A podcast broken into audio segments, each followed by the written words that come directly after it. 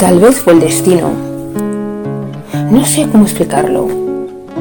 Pero de repente un día ya estabas tan adentro de mí que era imposible no sentirte como el amor de mi vida. Un día me di cuenta que mis labios ya sonaban a ti y quería dedicarte canciones.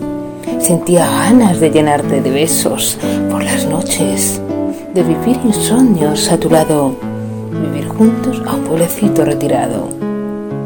De pronto, quería que hiciera frío para abrazarte, que me contaras más de tus sueños para ayudarte y que la vida fuera más larga para disfrutarte.